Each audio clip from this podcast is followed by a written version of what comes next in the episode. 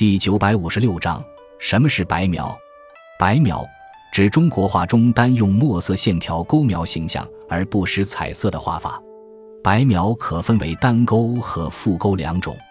单勾即用线一次勾成，或用一色墨，或根据不同对象用浓淡两种墨。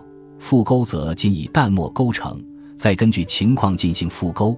其线条并非是一元陆刻板地复叠，要求流畅自然，以达到加强画面质感和浓淡变化的效果，使得物象更具神采。由于物象的形、神、光、色等都要通过线条来表现，所以白描画法有着较高的难度。但是其具有朴素简洁、概括明确的特点，因而常用于人物画和花鸟画。顾恺之、李公麟等都是中国古代著名的白描大师。